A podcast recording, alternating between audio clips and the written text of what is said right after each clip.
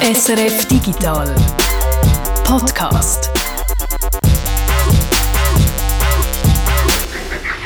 Es ist Freitag, der 22. Dezember. Das ist der Digital Podcast. Ich bin Jörg Tschirr und in zwei Tagen ist Heiligabend. Wow. Und da gibt es ja eigentlich nicht mehr viel zu sagen für mich, außer dass ich der Reto Wittmer bin. Aber vielleicht wäre jetzt Gelegenheit, dass wir zusammen so ein besinnliches Weihnachtslied anklingen lassen. Ah, Im Grunde genommen eine schöne Idee, aber lieber nicht, weil später hier im Podcast da singe ich dann noch ganz alleine. Allerdings ist es kein besinnliches Lied. Es ist sogar eins, was ein Schimpfwort drin hat, so als ganz besonderes Weihnachtsgeschenk für euch alle von mir. Ja gut, ich hätte jetzt natürlich doch lieber so «O du Fröhliche» oder «Es ist eine Rose entsprungen» gesungen. Aber machen wir jetzt da noch etwas anderes, was man ja gegen Ende Jahr immer irgendwo macht, nämlich zurückschauen, Bilanz ziehen und einmal überlegen, was im letzten Jahr alles so passiert ist.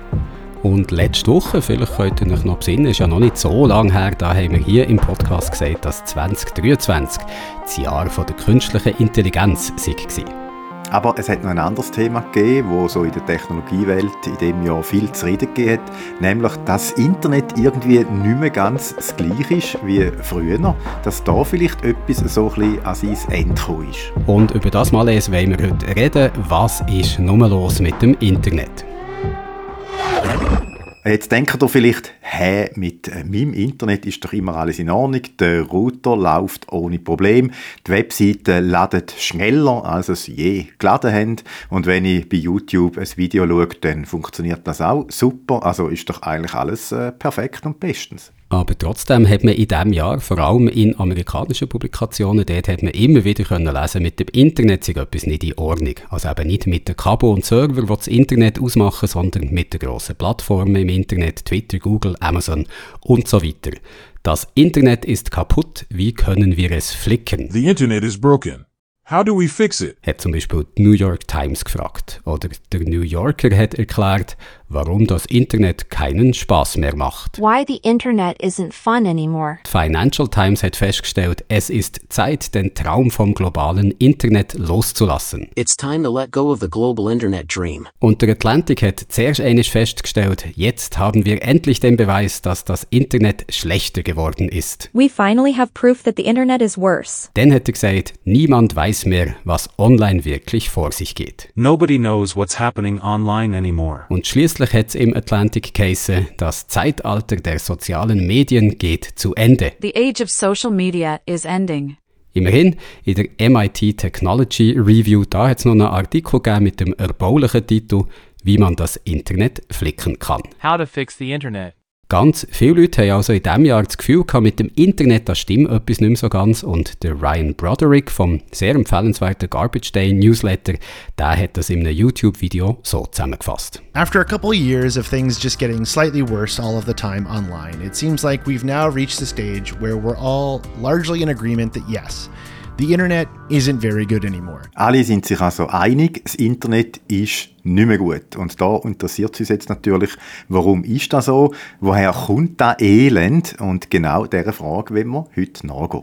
Also zuerst mal machen wir hier eine Auslegeordnung, weil das wird, glaube ich, ein eher langer Beitrag. Also als erstes geht es uns um die eigentliche Frage, was ist eigentlich das Problem? Was genau soll da mit dem Internet nicht mehr stimmen? Und dann schauen wir, warum ist das so? Also woran könnte es liegen, dass mit dem Internet etwas nicht mehr stimmt, dass es vielleicht einem Wendepunkt steht? Und hier schon mal zur Vorfreude an dieser Stelle singe ich dann auch das versprochene Lied.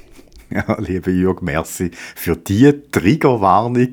Und falls nach deinen Gesangskünsten noch jemand überhaupt zulässt, äh, gehört dann äh, der oder die noch der dritte Punkt, nämlich äh, die Frage, was sind denn die Auswirkungen davon, dass niemand mehr so richtig zufrieden ist mit dem Internet? Woher kommt das ganze Elend eigentlich? Und ganz am Schluss kommen wir dann noch zu der Frage, ist die Veränderung eigentlich schlecht oder könnte man da auch sagen, ja, es hat auch seine guten Seiten? Also, um was geht's? Warum ist es so? Was wird passieren? Und ist das gut oder schlecht? Vier Teile. Fangen wir an mit der ersten Frage. Von was reden wir hier eigentlich? Und Reto, an dieser Stelle, Gong, bitte.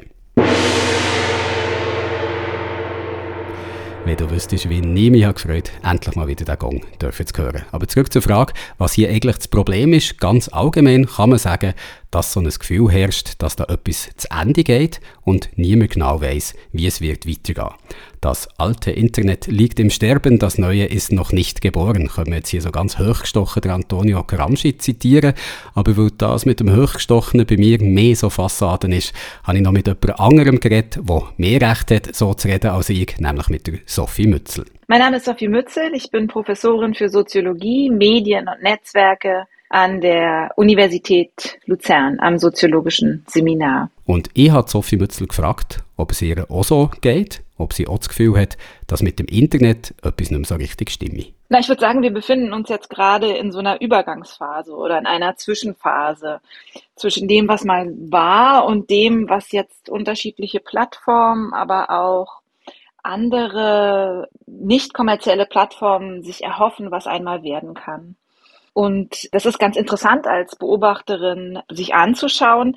Als Nutzerin dieser äh, Plattform oder einiger von diesen Plattformen ist das weniger interessant, sondern vorrangig anstrengend. Und da spricht sie in erster Linie natürlich Twitter an oder X, wie es heute heißt. Wo seit Ende Oktober vom letzten Jahr ja Elon Musk gehört. Wo die Plattform seit der Übernahme mit allerlei Massnahmen hat umgebaut, nicht zuletzt eben mit dem Namenswechsel zu X, aber auch mit der Möglichkeit, dass du dir bei X die sogenannten Blue Checks kannst kaufen, also Zeichen, dass du ein verifiziertes Konto hast. Früher haben es eigentlich nur Konten bekommen, die als besonders vertrauenswürdig haben sollen gelten halten. Und heute kannst du es, wie gesagt, einfach kaufen. Viele Leute sagen darum, dass es auf der Plattform heute sehr schwierig ist geworden, zuverlässige Informationen zu finden, können zu unterscheiden, wem das du kannst vertrauen und wem nicht. Und auch Sophie Mützel fühlt sich bei Ex nicht mehr wirklich wohl ist auf alle Fälle so, dass man da nicht mehr sein möchte. Ich habe noch einen Account auf X, aber ich gucke da eigentlich nur drauf und verlasse die Plattform relativ schnell wieder. Aber so wie wir ja den Beitrag jetzt angefangen haben, sollte klar sein, dass es bei dem Thema jetzt nicht nur um X geht, dass das Problem eben ein grösseres ist. Bei X ist es halt einfach am leichtesten sichtbar. Also da schlägt das Feuer schon richtig aus dem Fenster, während es anderswo vielleicht erst so in der Isolation ein bisschen mottet.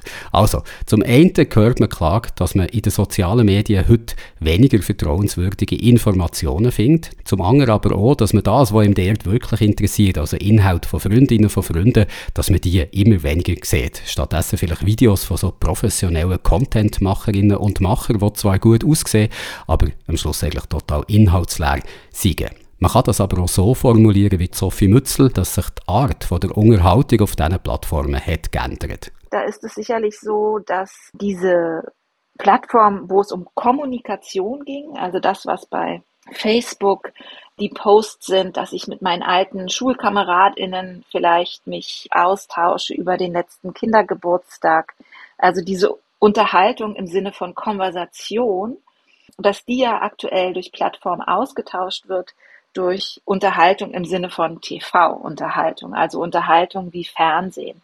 Was wir jetzt auf TikTok erleben, wo man ja einfach stundenlang immer weiter wischen kann und immer weiter in irgendeiner Art und Weise merkwürdig und interessante Dinge erfahren kann das ist ja eine ganz andere Form der Unterhaltung. Und das ist ein wichtiger Punkt, glaube ich, was sie da anspricht, wenn es darum geht, wieso sich das Internet heute anders anfühlt als noch vor ein paar Jahren. Also wenn es um die Frage geht, ob die sozialen Netzwerke, wie wir sie kennen, vielleicht an ein Ende sind kommen. Heute sind das nämlich weniger Orte, wo alle irgendwie mit allen etwas teilen, sondern es hat sich so eine Klasse von professionellen Contentmacherinnen und Machern ausgebildet, die in der Regel nach relativ hohen Standards produzieren, also sei es bei TikTok oder oder auch bei YouTube oder Instagram. Und so werden die Eintrittshürden höher gesetzt. Also viele Leute, die posten selber lieber gar nicht mehr, sondern die schauen jetzt einfach den anderen zu. So wie das früher eben war beim Fernsehen, dass Kommunikation vor allem in eine Richtung geht. Die einen, die machen und die anderen, die konsumieren. Sophie Mützel, die sieht das so. Einerseits haben wir es mit größeren Unterscheidungen zwischen NutzerInnen von Plattformen und den sogenannten Creators zu tun, also wie so zwei unterschiedliche Typen. Ich kann einfach TikTok auch stundenlang einfach nur konsumieren, ohne jemals da etwas drauf zu posten oder zu liken oder irgendwas. Ich kann einfach nur weiterwischen. Jetzt haben wir da vor allem über soziale Medien geredet, aber wenn man schon ganz frech behauptet, das Internet ist kaputt oder immerhin feststellen, dass viele Leute da behaupten, dann ist da damit ja mehr gemeint als nur soziale Medien, also mehr als nur Plattformen wie X oder Instagram. Ja, das geht wirklich weiter, die Klage. Es gibt auch Stimmen, die sagen, die Suchresultate bei Google, die sind heute nicht mehr so zuverlässig wie früher, dass Treffer ganz oben häufig so suchmaschinenoptimierte Seiten sind und nicht mehr eigentlich die Links zu den Inhalten, die dir wirklich weiterhelfen. Ich muss sagen, mir dünkt das in letzter Zeit auch so, aber ich bräuchte eine Zeitmaschine, um jetzt wirklich zu sagen, ob früher alles besser war. Ähnliches wird auch bei Amazon beklagt. Auch da sagen Leute, dass bei der Suche nach bestimmten Produkten nicht mehr das angezeigt wird, was man eigentlich möchte, was man eigentlich hat danach gesucht, sondern eher Hersteller, die Amazon dafür Geld zahlen, dass sie besonders prominent angezeigt werden. Und ich glaube, hier ist es jetzt Zeit, zur zweiten Frage zu kommen, nämlich, warum ist das eigentlich so? Warum ist man unzufrieden mit dem Internet? Wieso haben alle das Gefühl, da wird etwas nicht mehr stimmen, sei es in den sozialen Medien oder bei Google und Amazon? Und Reto, darf ich dich bitten, zum zweiten Mal den Gong schlagen? Aber sicher, es ist mir eine sehr große Ehre.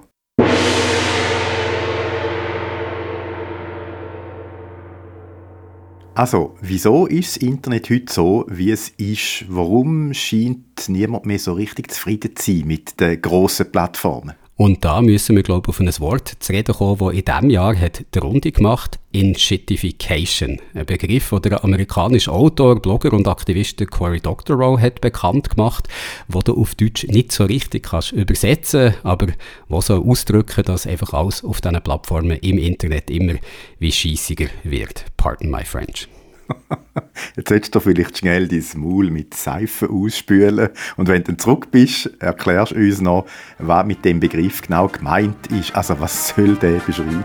Das mache ich nur zugeben. Aber was ist das? Ich höre Musik. Reto, weißt du, was das heisst? Jetzt ist der Moment gekommen, wo ich mein Lied kann singen kann. Ein Lied, oh. das ich extra für den Begriff Enshittification habe geschrieben. Hilfe! Enshittification, Enshittification, la la la la la la la la la la la. Enshittification, Enshittification, la la la la la la la la la la la. Gut, das war vielleicht nicht wirklich ein Lied. Es war eigentlich noch nicht einmal ein ganzer Refrain, um ehrlich zu sein. Der Begriff Enshittification hat wahrscheinlich mehr verdient. Weil ich finde, der liefert eine schöne Erklärung dafür, warum viele heute meinen, mit dem Internet stimmt etwas nicht mehr, die grossen Plattformen sind an ein Ende gekommen versprich mir einfach, dass du jetzt da im Podcast nie, nie, aber wirklich nie wieder etwas singst. Mm, ich kann nichts versprechen. Aber kommen wir zum Begriff Enshittification, wo soll beschreiben, wie sich das Geschäftsmodell von der grossen Plattformen über die Zeit ändert. Die Incentives, wie man so schön auf Businessdeutsch sagt. Also, der Cory Doctorow, der macht da drei Phasen aus. Eine erste Phase, wo allein das Wohl der Nutzerinnen und Nutzer im Mittelpunkt steht, wo es darum geht, so viel wie möglich von denen auf eine Plattform zu holen. Eine zweite Phase, wo es dann um das Wohl der Werbetreibenden oder der Händler oder Newsorganisationen oder Behörden geht, wo es auch wieder darum geht, so viel wie möglich von denen auf die Plattform zu holen. Und dann kommt am Schluss die dritte Phase, dann geht es dann nur noch um das Wohl der Plattform selber. Und können wir so etwas auch an einem konkreten Beispiel ähm, illustrieren? Also an Plattformen, die wir kennen? Also für Dr. Rowe ist Amazon so ein klassisches Beispiel für diesen Prozess. Da ist es am Anfang für Kundinnen und Kunden fast schon paradiesisch gewesen, sagt er. Du hast gefunden, was du hast gesucht und Amazon hat bewusst Verluste in Kauf genommen, um Produkte so billig wie möglich anzubieten. Und mit Angeboten wie Amazon Prime haben sie der Kundschaft noch stärker an die Plattform können bringen. Das ist also die erste Phase, wo Amazon hat gross gemacht. Und das hat natürlich viele Händler angezogen und in der zweiten Phase sind Amazon dazu übergegangen, dass es den Händlern auf der Plattform so gut wie möglich geht. Also die haben zum Beispiel nur ganz wenig Kommission müssen zahlen, so dass Amazon für viele Händler so der wichtigste Marktplatz ist worden, fast schon unverzichtbar für ein paar. Und dann, in der dritten Phase, sagt Dr. Rowe, hat Amazon dort die Schrauben angezogen, dass die Kommissionen für die Händler plötzlich in die Höhe gegangen, also die haben viel mehr dafür müssen zahlen, zum Beispiel, dass sie in der Suche nach prominent dargestellt werden. Oder sie haben überhaupt erst dafür müssen zahlen, dort prominent dargestellt zu werden. Und das war so der Schluss von dieser Inshittification von Amazon, wenn man einem Cory Doctorow glaubt, so dass heute der eigentlich weder Kundinnen, Kunden noch die Händler wirklich zufrieden sind, aber die Plattform so groß ist, dass halt fast niemand mehr drum herumkommt. Und wie diese Inshittification vor sich geht, gilt natürlich auch für soziale Medien, also für Plattformen wie zum Beispiel Facebook oder Instagram. Gerade Facebook kann man da gut als Beispiel nehmen. Also der Cory Doctorow schreibt das immer. Zuerst sagt er, er hat die Plattform 2 von den Nutzerinnen und Nutzer im Sinn gehabt. Sie hat vor allem Posts von deinen Freundinnen und Freunden angezeigt, also das, was du wirklich hast wollen. Das ist die erste Phase bei Facebook gewesen, wo es eben darum gegangen ist, dass die Plattform wächst. Dann aber hat der Algorithmus immer mehr Inhalt angezeigt, die von Dritten sind kommen, von Medienhäusern zum Beispiel. Und in dieser zweiten Phase haben vor allem die von Facebook können profitieren. Ihre Inhalte sind besonders prominent angezeigt worden und haben auch viele Leute auf die Webseiten von diesen Medienhäusern weitergeleitet, so dass die Medien so quasi ein bisschen von Facebook sind abhängig geworden, weil sie eben auf den Traffic sind angewiesen waren. Dann haben aber plötzlich die Medienhäuser dafür müssen zahlen, dass ihre Inhalte prominent angezeigt werden. Dafür haben die Nutzerinnen und Nutzer immer mehr Werbung in ihren Feed bekommen und die Werbetreibenden haben von Facebook profitiert. Das ist so noch die zweite Phase, wo es eben darum gegangen ist, Medienhäuser Werbetreibende zu profitieren. Bis Facebook in der dritten Phase die Schrauben angezogen, plötzlich hat die Werbung viel mehr gekostet. Und darum sind die Plattform heute total entshittified, sagt der Cory Doctorow, so dass für die Nutzerinnen und Nutzer genauso mühsam darauf sind wie für die Medienhäuser oder für die Werbetreibenden, dass am Schluss eben nur eine Plattform hat profitiert. Etwas, was man im Moment übrigens gerade auch bei TikTok können beobachten dass der also jetzt langsam die zweite Phase eingeläutet wird, wo nicht mehr die Leute das sehen, was sie eigentlich wollen, sondern Sachen, wo der Algorithmus will, dass sie es sehen. Und Sophie Mützel, die nimmt auch Twitter, also heute X, als Beispiel für so einen Prozess. Ich finde diese Begrifflichkeit, die Cory Doctorow da genannt hat, dieses Entshittification, sehr passend. Und ich würde sagen, dass wir jetzt uns in den letzten Monaten, er hat das, glaube ich, im Sommer so benannt, dass wir uns ja eigentlich in den letzten Monaten noch ein Stück weiter bewegt haben, denn diese Werbeträger, die auf der Shittified-Plattform Twitter vormals mal gewonnen werden sollten, eine Plattform, die ja eigentlich, bevor Elon Musk gekommen ist, ja nicht richtig Geld verdient hat, dann Geld verdienen sollte und jetzt die Werbekunden davon Abstand nehmen, weil nicht nur der Besitzer der Plattform erratisch ist und sich zu doll in äh, Diskussionen einmischt, weil der Algorithmus nicht nur unkontrolliert ist, sondern weil dort auch für die Werbeträger gefährliche Nachrichten sind. Zumindest nicht die großen Firmen möchten im Zusammenhang mit faschistischen, rassistischen, sexistischen Werbe, äh, ihre Werbebotschaften neben solchen Inhalten platzieren. Und das heißt, dieses, ich würde sagen, es ist noch ein Schritt weiter als das ursprüngliche Entitification, was äh, Cory Doctorow gesehen hat. Und da sieht man auch am Beispiel von X, es ist ein schmaler Grad, wo sich Plattformen da drauf bewegen. Die können die Schrauben eben doch nicht zu fest anziehen. Oder wie im Fall von X müsste man wahrscheinlich eher sagen, die Schrauben nicht zu fest rausdrehen und gar nicht mehr in die Plattform investieren. Also die müssen eben allen Beteiligten, allen Stakeholdern, um nochmal mein Business-Deutsch vorzuholen, die müssen allen Stakeholdern eben doch noch einen Grund geben, warum sie überhaupt auf der Plattform sind. Und ich glaube, im Moment, da stehen wir einfach ganz am Rand von dem schmalen Grad dass viele Leute mit diesen Plattformen zwar nicht mehr richtig zufrieden sind, aber trotzdem noch nicht weitergehen, weil es halt auch schwer ist, von einer Plattform wegzugehen, wenn du der zum Beispiel all deine Kontakte hast oder wenn du ein Amazon Prime-Abo hast und so weiter. Dann haben wir jetzt also die Frage beantwortet, nach dem Warum. Es ist niemand so richtig zufrieden mit den grossen Plattformen, wegen der Logik eben, wo die Plattformen äh, einsetzen, wo es danach funktioniert. Wegen dem, wo man eben mit dem ja, ein bisschen mehr oder weniger schönen Begriff Entshittification könnte Aber ich glaube eben nicht, dass Entshittification allein das Malaise kann erklären kann. Also, dass es noch einen anderen grossen Grund gibt, der zum Teil mit der Entshittification zusammenhängt, dass wir heute finden, das Internet ist nicht mehr so toll, wie es mal war. Nämlich der Grund, wie die grossen Plattformen ihr Geld verdienen. Also, wie man im Internet ganz allgemein kann Geld verdienen kann, nämlich in den meisten Fällen mit dem Datensammeln und mit Werbung. Und da können wir nochmal hören, was Sophie Mützel dazu sagt. Da kommen wir jetzt dahin, warum das Ganze ein Problem ist und warum das Problem nicht nur bei dem Elon Musk getriebenen X liegt, sondern ähm, ein generelleres Problem ist, vielleicht auch von einem Internet und von einem Geschäftsmodell, was in die Jahre gekommen ist und so nicht mehr funktioniert. Also das Geschäftsmodell, das ja eine ganz klare Profitorientierung, ich rede jetzt von den großen Tech-Firmen, ich rede von Google, Schrägstrich Alphabet, Facebook, Schrägstrich Meta und wie sie alle heißen. Alle diese Plattformen sind riesengroße Werbeplattformen. Das sind die sind daran interessiert, uns was zu zeigen, worauf wir, was wir dann auch mit hoher Wahrscheinlichkeit anklicken, weil sie unsere Präferenzen von allen vorherig gemachten Entscheidungen, die wir getroffen haben, kennen und uns dann Dinge präsentieren, von denen wir vielleicht noch gar nicht wissen, dass sie interessant für uns sind.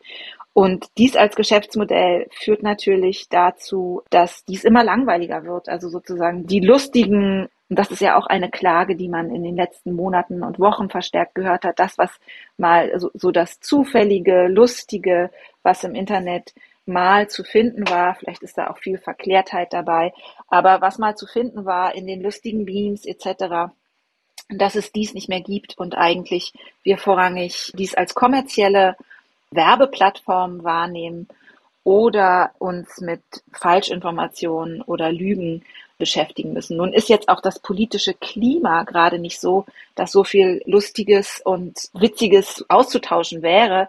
Aber also ich würde sagen, auch durch das Geschäftsmodell und den technischen Umsetzungen dieses Geschäftsmodells hat sich die ganze Sache, diese Googles und die Facebooks und Meta und Alphabet verhärtet. Also ein grosser Teil vom Internet, das wir heute haben, das finanziert sich durch personalisierte, durch zielgerichtete Werbung, die sozialen Netzwerke, aber auch Online-Publikationen oder Google. Und wenn du Werbung willst verkaufen dann brauchst du Aufmerksamkeit, Leute, die die Werbung auf deiner Plattform, auf deiner Webseite können sehen Und da kommen wir zu etwas, was sicher keine neue, keine originelle Feststellung ist. Um so viel Aufmerksamkeit wie möglich zu bekommen, haben Betreiber Mechanismen entwickelt, die uns möglichst lang auf ihren Webseiten, auf ihren Plattformen sollen halten. Etwas, was für die Betreiber lukrativ ist, aber für die Nutzerinnen und Nutzer mit der Zeit immer wie unangenehmer wird.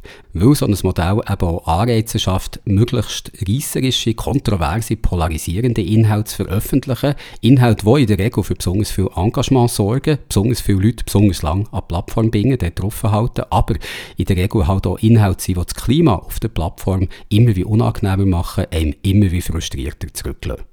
Da kennen wir ja, glaube ich, alle, entweder aus eigener Erfahrung oder von jemandem aus unserem Bekanntenkreis, dass man eigentlich lieber weniger Zeit verbringen auf Instagram, TikTok, YouTube und so weiter. Und gleich scrollen wir immer weiter und klicken immer weiter und haben dabei immer weniger das Gefühl, dass wir unsere Zeit dort wirklich gut, wirklich sinnvoll verbringen. Und ich glaube, das trägt viel zu dem Malaise bei, was jetzt rund um das Internet scheint zu geben, sodass viele Leute eben mit ihrer Online-Erfahrung nicht mehr so richtig zufrieden sind. Und Sophie Mützel glaubt, dass das nicht ewig so wird weitergehen. Also dieses Hineinbegeben und dann vier Stunden lang abtauchen und weiterwischen, ohne selber was zu produzieren, vielleicht mal ein Like zu setzen oder jemanden Neuem zu folgen, dass dies absehbar aufhören wird. Ich denke, dass es da eine gewisse Sättigung gibt und ich denke auch, dass es wieder was Neues geben wird, einfach weil es so passiv ist und wir als Menschen ja viel kommunikativer und viel stärker auch den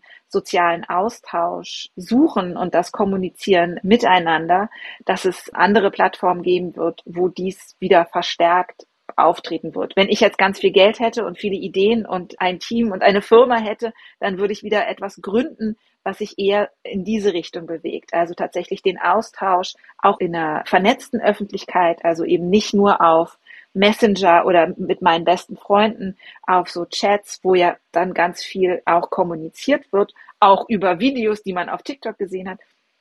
Und würde eigentlich eher sowas wieder ranbringen, was sich vielleicht nicht im Metaverse befindet, also was noch nicht gleich hochgespult in solche Zukunftswelten denkt, sondern tatsächlich für was Kommunikatives, wo man sich austauschen kann, wo man auch seine Meinung und Unterstützung äh, geben kann. Und warte, Reto, ich glaube, jetzt ist wieder Zeit, den Gong zu schlagen, weil jetzt haben wir darüber geredet, wo eigentlich das Problem liegt und durch was es ist entstanden. Jetzt kommen wir zu der dritten Frage, wie wird es weitergehen? Also was passiert, wenn alle nicht mehr so richtig damit zufrieden sind, wie das Internet funktioniert? Maestro? Und ein bisschen hat Sophie Mützel die Antwort auf die Frage ja schon angedeutet. Sie glaubt, dass neue Plattformen äh, werden entstehen, dass sich die Nutzerinnen und Nutzer neue Orte werden suchen, wo vielleicht die Kommunikation untereinander dann wieder stärker im Mittelpunkt steht.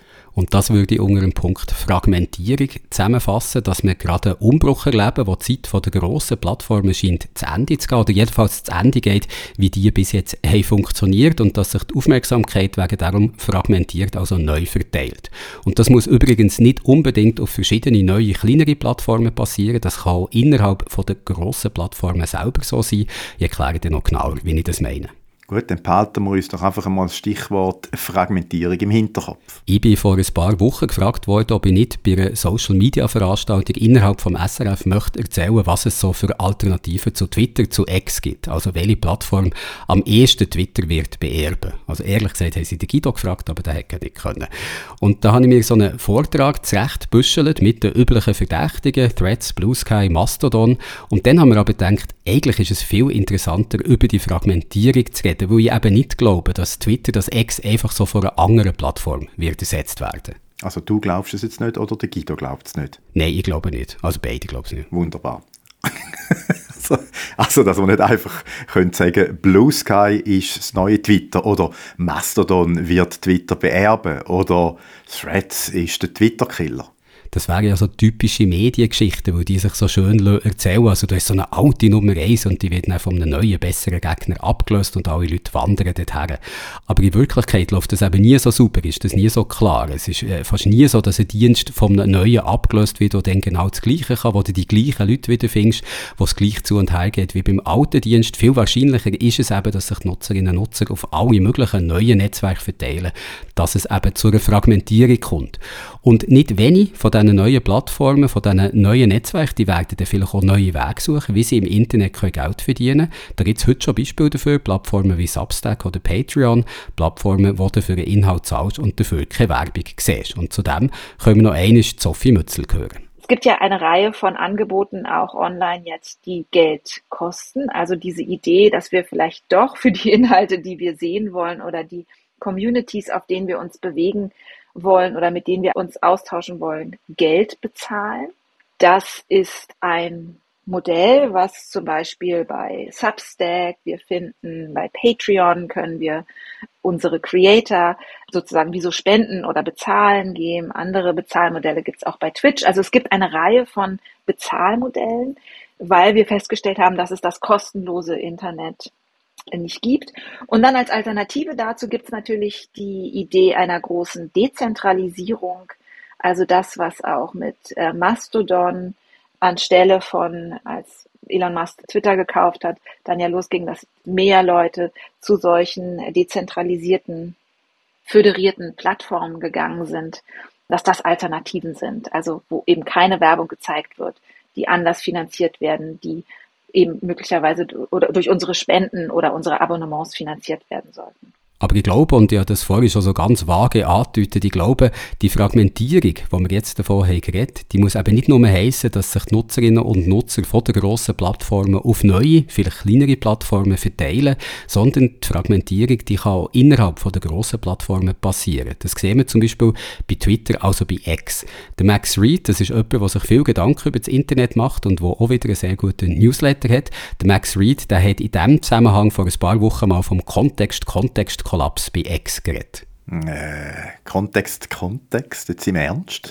Also Kontextkollaps nehmen wir zuerst mal nur die ersten zwei K, das kann ich gerne erklären. Das ist ein Begriff, den Dana Boyd hat mitgeprägt. Sie ist so eine bekannte Technologie- und Social-Media-Wissenschaftlerin. Und Kontextkollaps, das soll beschreiben, wie in den sozialen Medien ganz verschiedene Publika in gleich Kontext eingepresst werden. Also dass bei Twitter zum Beispiel Leute, die sich eigentlich schon in einem bestimmten Kontext bewegen, die vielleicht einfach Fußballfans sind oder Wissenschaftler oder von einem bestimmten Musiker oder Musikerin sind, dass die Inhalte sehen, die von Leuten aus einem ganz anderen Kontext kommen, wo sie einfach alle zusammen auf dieser Plattform sind. Und so etwas, der Kontextkollaps, der kann für Missverständnis sorgen, weil die Leute in dieser Sprache schreiben, die für ihren eigenen Kontext verständlich ist, außerhalb von dem aber vielleicht für Fragezeichen sorgt. Also es kann Missverständnis geben, aber es sorgt eben auch dafür, dass du mit Meinungen, mit Informationen konfrontiert wirst, die in deinem eigenen Kontext sonst gar nicht wären vorkommen, oder dass du Informationen kommst, die du sonst gar nicht wärst kommen. Also dass du so ein Bild vom grossen Ganzen bekommst auf dem Netzwerk, das über die eigentlichen Kontext rausgeht. Und was meint Max Reed jetzt aber, wenn er nicht nur vom Kontext-Kollaps äh, redet, sondern vom Kontext-Kontext-Kollaps? Da meint er, dass der mehr oder weniger freiwillig geteilte Kontext bei Twitter oder bei X jetzt eben kollabiert ist. Also der Kontextkollaps ist kollabiert. Da gibt es nicht mehr so wie früher. Es sehen eben nicht mehr alle eigentlich das Gleiche auf Twitter, sondern es fragmentiert sich dort. Sei es, weil der Algorithmus bestimmte Tweets gar nicht prominent anzeigt, sondern Leute bevorzugt, die für ihre Accounts dort zahlen, dass du also nur noch denen ihre Meinung kannst sehen oder dass es äh, gar nicht so einen gemeinsamen Kontext gibt, weil viele Leute gar nicht bei X sind, sondern zu anderen Netzwerken sind weitergezogen und das X-Weg darum viel homogener ist worden. Und X ist nicht die einzige Plattform, die sich so nach innen fragmentiert. TikTok ist ein anderes Beispiel, dort sind Gründe allerdings anders. Dort ist die Fragmentierung von Anfang an eigentlich algorithmisch schon so angelegt gewesen. Also ausgerechnet bei der Plattform, wo im Moment wahrscheinlich die dominanteste ist, fragmentiert sich das Publikum immer mehr. Ja, und TikTok ist ja auch die Plattform, wo sich die anderen Plattformen daran orientieren, wo eben Funktionen, ein Algorithmus hat, wo Konkurrenz dem probiert zu kopieren. Und da muss man jetzt feststellen, dass sich der Algorithmus von TikTok grundsätzlich von dem unterscheidet, was zum Beispiel Facebook oder Instagram oder auch Twitter hat ausgemacht. Dort, bei Facebook, Instagram, Twitter, dort spielt oder hat immer der Algorithmus Posts nach oben gespielt, wo die meiste Reichweite hatten. Das heisst, Inhalt, wo ganz viele Leute, verschiedene Leute, näher können sehen, wo ganz viele verschiedene Leute damit interagieren, wo können viral gehen, in dem Sinn, dass eben fast alle Leute das dann mitbekommen, egal in welchem Kontext, dass sie sich bewegen. Der TikTok-Algorithmus, der pusht zwar auch Virals, aber ich würde das ändern als so eine Viralität von der Nische bezeichnen. Dass eben nicht mehr allen das Gleiche gezeigt wird, sondern der Algorithmus sucht Nischen, drückt die sehr schnell in eine Nische rein und zeigt dann nur noch den entsprechenden Content, wo in dieser Nische vielleicht für viel Engagement hat gesorgt. Also wer TikTok braucht, der oder die kennt das ja. Der eigene TikTok-Feed, der sieht eigentlich immer ganz anders aus als das TikTok von jemand anderem. Etwas, was bei Facebook zum Beispiel nicht so war, da hast du meistens noch das Gleiche mitbekommen wie die anderen. Bei TikTok ist es aber so, dass der Algorithmus eben sehr schnell festlegt, was das er dir anzeigen will, was das er glaubt, dass dir gefällt. Und so gibt es gar nicht mehr das grosse Ganze dort, wo man bei Plattformen wie Twitter oder Facebook hatte, sondern ein stark fragmentiertes Publikum, das jeweils die eigenen Inhalte nur noch sieht auf der Plattform. Das stellt dort Sophie Mützel fest. Es mag schon sein, dass sie irgendwann denselben zwei Minuten äh, TikTok-Video sehen wie ihre äh, Nachbarin im Büro, allerdings zu einer anderen Zeit und eingebettet auch in andere Videos. Und dass es da viel schwieriger ist, auch weil es ja wie so ein Fluss von Videos ist, dann darüber auch irgendeine gemeinsame Unterhaltung zu haben oder zu erkennen, was jemand anders vielleicht auch im Offline-Leben oder ihre besten Freunde mögen. Das ist da gar nicht so offensichtlich in diesen videogesteuerten oder videobelebten Plattformen. Und ich habe mal ganz unwissenschaftlich überprüfen, ob sich die Fragmentierung vielleicht schon etwas festmachen lässt. Also, dass man auf etwas kann zeigen und sagen, schau, mit dem, was ich behauptet habe, habe ich ganz recht. Also, ich habe mal überprüfen, was in den letzten zehn Jahren so die grössten Memes waren oder vielleicht was so ähm, am meisten ist viral gegangen in den letzten zehn Jahren. Und wie gesagt, ich habe das nicht nach super Wissenschaft wissenschaftlichen Maßstab gemacht, also verklagt mich nicht, wenn ihr da irgendwo anderer Meinung seid, aber ich glaube, in den letzten zehn Jahren sind folgende Sachen gross gewesen, sind viral gegangen. 2013 war das der Harlem Shake gewesen. 2014 Ice Bucket Challenge. I'm challenging President Obama, my son Donald. 2015 The Dress, wo meine Mutter heute noch sagt, sie sehe weiß Gold, was nicht kann sein, weil es ist blau-schwarz. Alright, so the world has seemingly become utterly divided on this dress. What colors do you see? 2016 die Mannequin Challenge. Also bis jetzt glaube ich noch alles Memes, wo man wahrscheinlich schon mal davon hat gehört. Black Beatles in the city. 2017 war es dann der Distracted Boyfriend. Gewesen. Do you know the sad story of the Distracted Boyfriend meme? 2018 Baby Shark. 2019 Baby Yoda. 2020 nein, das Fleetwood Mac Meme. Und das ist das erste Meme, das bei TikTok hat angefangen hier in der Liste und wo ich davon ausgegangen dass es vielleicht nicht mehr alle kennen.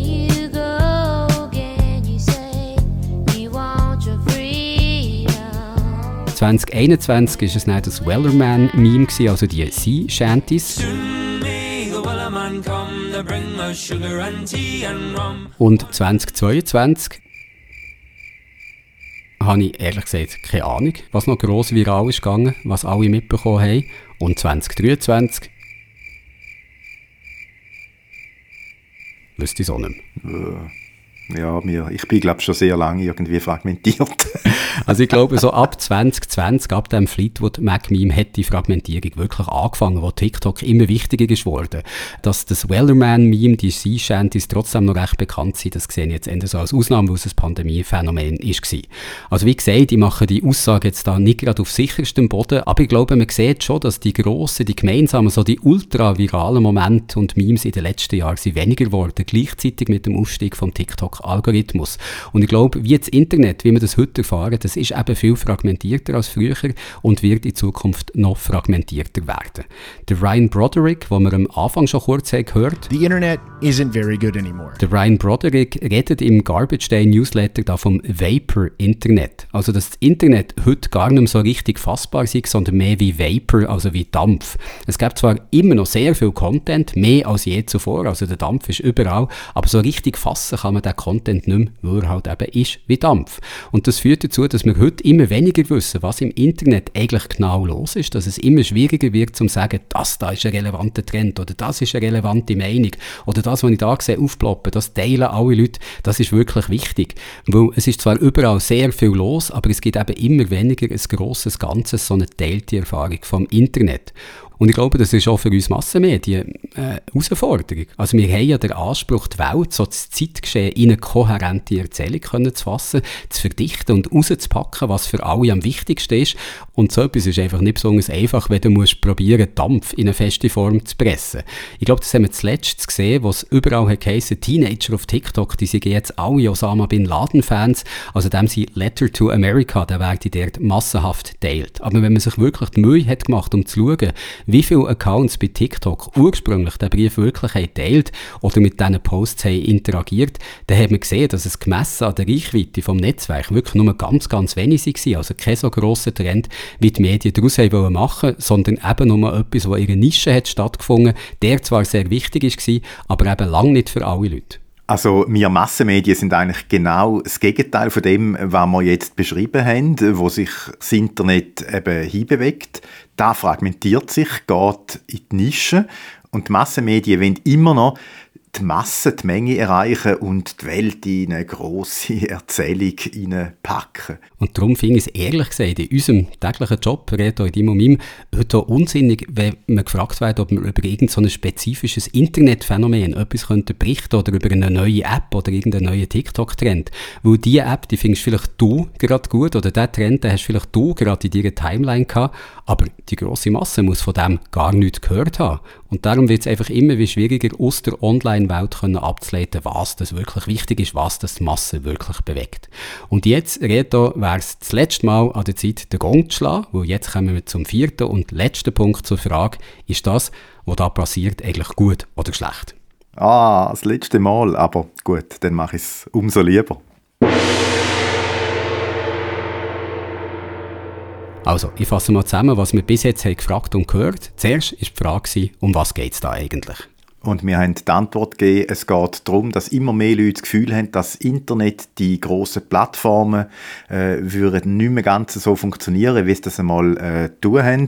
Dass wir da vielleicht so in einem Umbruch drin sind, wo etwas zu Ende geht und etwas Neues entsteht. Und dann haben wir gefragt, woher kommt das Malaise, die Unzufriedenheit? Warum bieten die grossen Plattformen, aber auch Dienste wie Google oder Amazon, warum bieten die alle den Leuten heute nicht das, was sie mal haben versprochen und früher vielleicht auch haben eingelöst? Und da haben wir gesagt, das hat mit etwas zu tun, wo man Incentification dazu sagen aber auch damit, wie man im Internet Geld verdient, nämlich in den meisten Fällen mit Werbung und das führt dann eben dazu, dass man die Leute möglichst lange auf seiner Plattform behalten und das ist etwas, wo je länger, desto mehr für schlechte Gefühle sorgt. Und dann haben wir als drittes gefragt, was ist die Folge von dieser Unzufriedenheit? Was passiert mit dem Internet, wenn immer mehr Leute unzufrieden sind mit dem Modell, so wie es heute aussieht?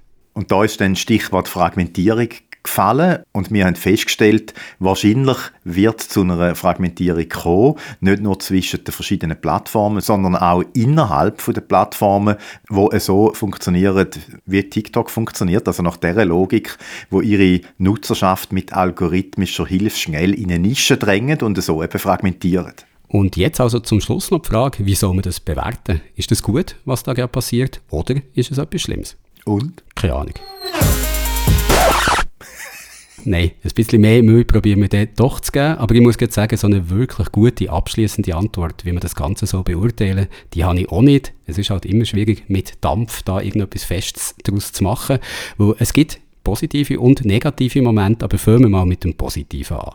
Also wenn es wirklich so ist, dass die Zeit von der grossen Plattformen zu Ende geht, dann kann man dem durchaus etwas Gutes abgewinnen, wenn das Oligopol von Meta, Google, Twitter und so weiter mal wird aufbrechen. Also da könnten eben neue Plattformen entstehen oder Plattformen, die es schon gibt, könnten grösser werden. Das sehen wir ja heute schon mit Blue Sky zum Beispiel oder auch mit Mastodon, wo ja schon seit ein paar Jahren da ist.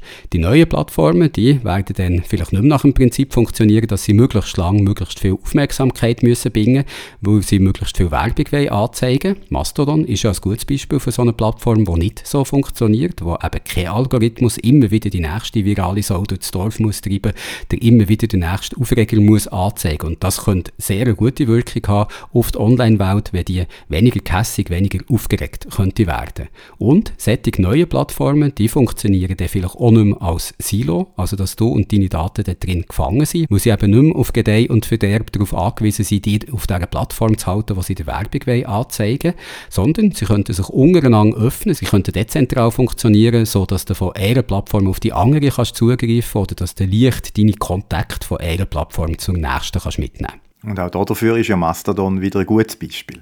Oder auch Threads von Meta oder Blue Sky, beide haben schon gesagt, dass sie in Zukunft dezentral werden wobei bis jetzt ist das noch nicht mehr als ein Versprechen. Ein anderes Beispiel könnte übrigens auch Discord-Server sein, wo man sich je nach Interesse zu Gruppen zusammenschließen kann, so wie auf dem Discord-Server von SRF Digital zum Beispiel. Den Link zu dem findet ihr wie immer in den Show Notes von dem Podcast, falls ihr noch nicht Mitglied sind im Discord.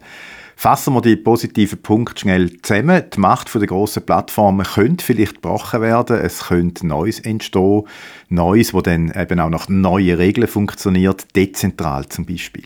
Aber das heißt eben auch, dass sich das Internet immer noch mehr wird fragmentieren, also dass das gemeinsame Erleben von der Online-Welt immer mehr verloren geht. Dass wir immer weniger wissen, was online eigentlich los ist. Wobei ich ehrlich gesagt nicht ganz sicher bin, ob das wirklich für alle Leute etwas Schlimmes ist oder einfach nur aus der Optik der Medien. Was auch kann sein, Plattformen wie Facebook, Instagram, Twitter bzw. X, die können weniger relevant werden, also Plattformen, wo der Algorithmus bis jetzt dafür hat gesorgt, dass der Inhalt angezeigt werden, wo am meisten Engagement hatte.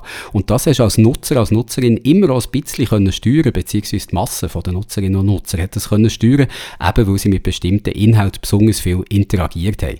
Bei Plattformen wie TikTok ist das anders. Dort bestimmt alleine noch der Algorithmus, was für Inhalte angezeigt werden, ohne dass die Nutzerinnen und Nutzer die Masse von ihnen darauf Einfluss hätte.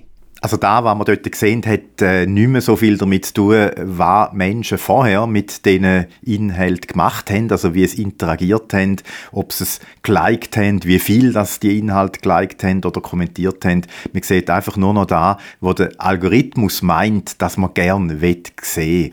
Und wie wir ja schon vorher gehört haben, Plattformen wie TikTok funktionieren gar nicht mehr so wirklich wie die sozialen Netzwerke von früher. Die Nutzerinnen und Nutzer sind dort viel passiver, bringen sich weniger selber ein.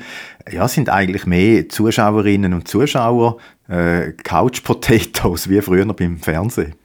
Und auch das ist auf eine Art eine Fragmentierung, weil du halt nicht mehr mit den anderen zusammen eine Community, eine Masse bildest, sondern jeder für sich allein vor dem Bildschirm hockt und eben fragmentiert für sich die Inhalte sieht. Und das kann man auch sagen, wenn Plattformen wie Facebook oder so von Plattformen abgelöst werden, die nach der fragmentierenden Logik von TikTok funktionieren, dann heisst das auch, dass der Algorithmus selber immer wie wichtiger wird. Also dass Plattformen bzw. denen ihre Betreiber immer mehr Macht bekommen und das Publikum auf diesen Plattformen dafür immer weniger. Also du siehst, die Sache ist komplex, gut und schlecht lässt sich da nicht immer so gut trennen. Darum machen wir es jetzt doch noch ein bisschen leicht und lassen ganz zum Schluss von diesem Beitrag einfach nochmal Sophie Mützel mit einem Schlusswort zu Wort kommen. Ich glaube, wir befinden uns in einer Umbruchphase und es ist an uns mitzuentscheiden, wie es weitergeht und auch an uns in unserem Nutzerinnenverhalten zu entscheiden, wo wir mitmachen wollen und wo wir uns drauf bewegen, worauf wir uns einlassen. Ich glaube, in solchen Krisenmomenten, die ja eben auch online eine Polykrise sind, besteht auch die Chance, wieder was Neues zu erschaffen und diese neuen Plattformen mit Inhalten zu bespielen. Also meine Erfahrung jetzt gerade, ich benutze diese Plattform vorrangig beruflich, also professionell.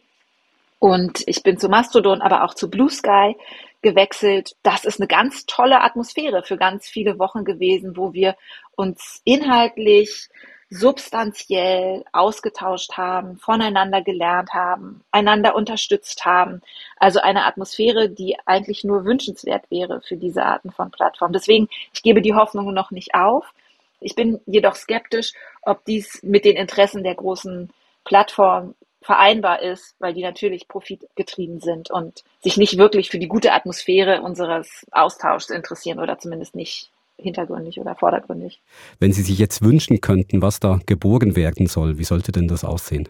Na, was neu geboren werden sollte, sollte auf alle Fälle ein anderes Geschäftsmodell beinhalten. Jetzt, wo wir gelernt haben, dass unser Nutzerinnenverhalten, die Daten, das ist, mit dem wir zahlen, diese Daten aber eigentlich gar nicht so preisgeben wollen, sollten wir uns überlegen, wenn wir solche Plattformen nutzen wollen, ob wir nicht doch ein paar Franken im Monat für solche Plattformen und den Erhalt oder das Betreiben solcher Plattformen zahlen können, genauso wie wir uns überlegen sollten, ob wir wirklich alle Nachrichten, also jetzt rede ich von tagesaktuellen Nachrichten, kostenlos im Internet erhalten wollen oder ob es sich nicht auch lohnt, etwas Geld für Medienangebote auszugeben. Ich glaube, das ist eine der grundsätzlichen Fragen, denen wir uns stellen müssen. Und da würde auf alle Fälle meine Antwort lauten, wir müssen Geschäftsmodelle finden, die funktionieren und wir können nicht erwarten, dass alles umsonst ist.